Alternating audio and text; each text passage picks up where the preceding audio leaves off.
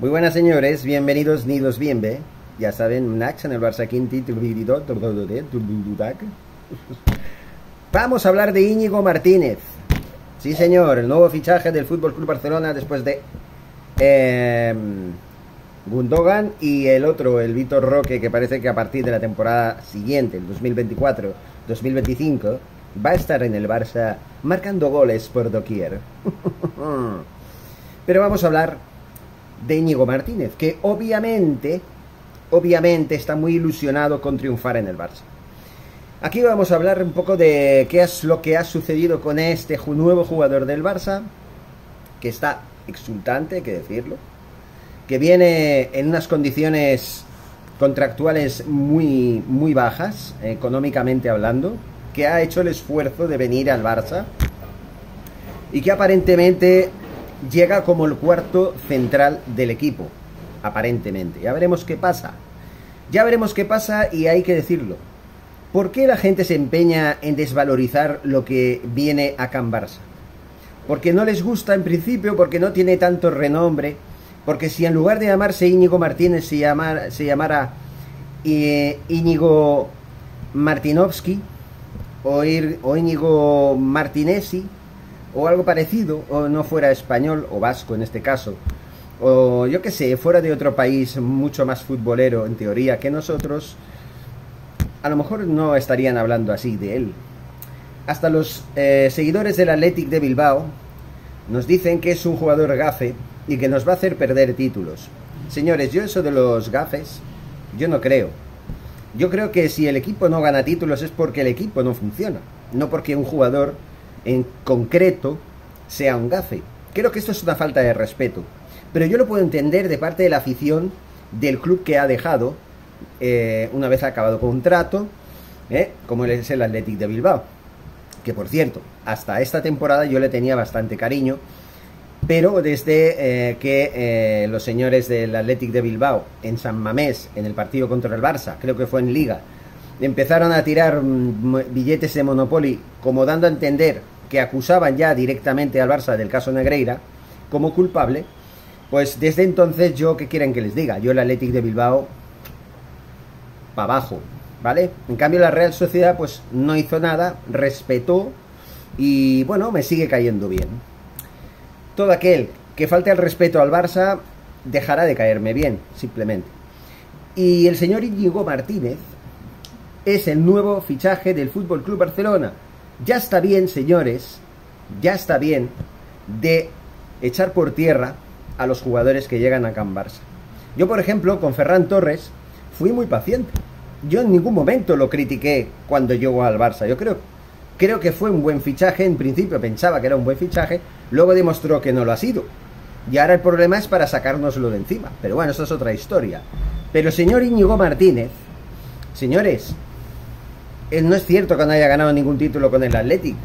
Hace unos años, no sé cuántos, creo que ya hace unos cuantos, ¿no? En el 2020, creo que ganó una Supercopa de España.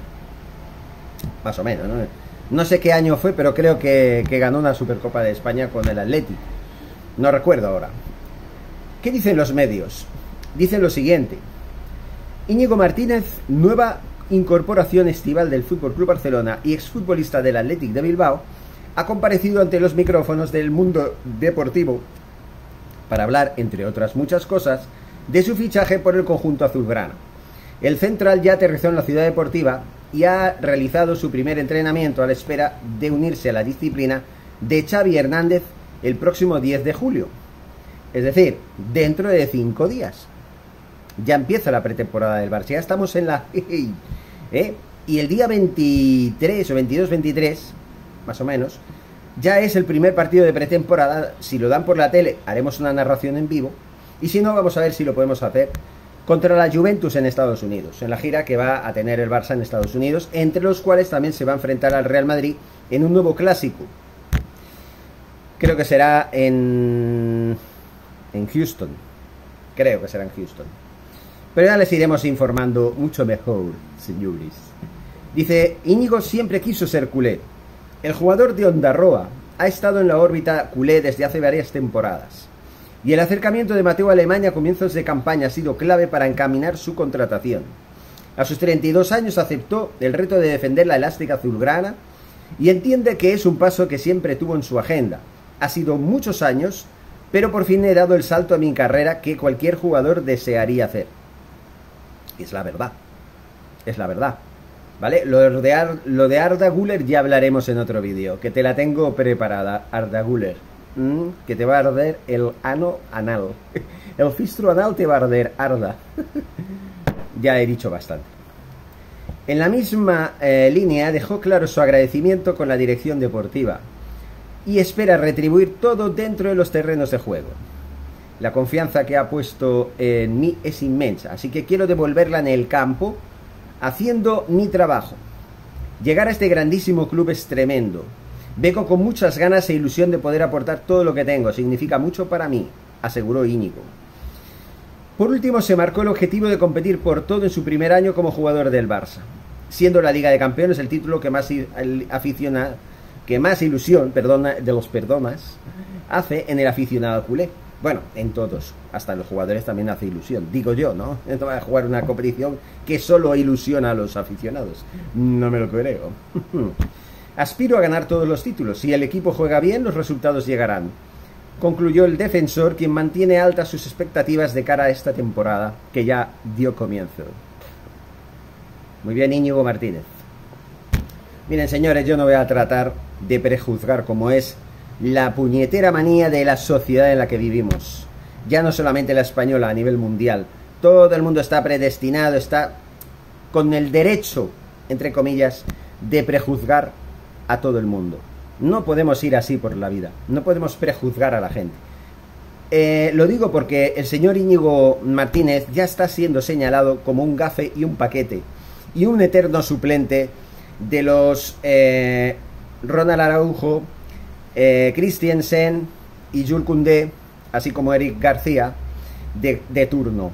Y hay que decirlo, Eric García a mí creo que será el cuarto y Íñigo Martínez podría ser el tercero o incluso el segundo, si se, si se esfuerza, si se lo propone, porque yo creo que este jugador tiene calidad, solo tiene que demostrarlo. Punto. Démosle una oportunidad. Dejemos de criticar a los, a los jugadores que vienen al Barça, ya solamente porque vengan al Barça. Ya está, vienen, no me gusta, no me gusta el nombre y el apellido que tiene, ya me parece un jugador mediocre. No lo es, no lo es. Y sí, entiendo, yo puedo respetar que a la gente diga, yo creo que vendrá para ser suplente. Bueno, ya veremos. Ya veremos. Por lo menos JKC Life dice que no es mal jugador, pero creo que no es mejor que los que están. Tampoco lo era Christensen, que vino gratis también. Y mira dónde está ahora. Porque no puede repetirse con Íñigo Martínez. Eso podría suponer la salida de Eri García, que creo que es muy probable que Eri García acepte la cesión al Real Betis Balompié, como en los últimos días se ha estado diciendo. Vamos a ver qué pasa. Dejemos de juzgar a la gente antes de tiempo. Quitémonos esa manía que tenemos y nos irá mejor a todos. Al menos yo me dirijo a la afición del Barça, que es la misma que yo. Vamos a darle una oportunidad a todos los que vengan. Y si no funcionan, pues haremos como hemos hecho siempre. Pediremos que se vayan. Pero si lo demuestran y juegan bien y demuestran ser útiles para el equipo, vamos a ver, respetémoslos. Simplemente es eso. Seguimos informando. Muchas gracias. Hasta pronto. Forza Verse.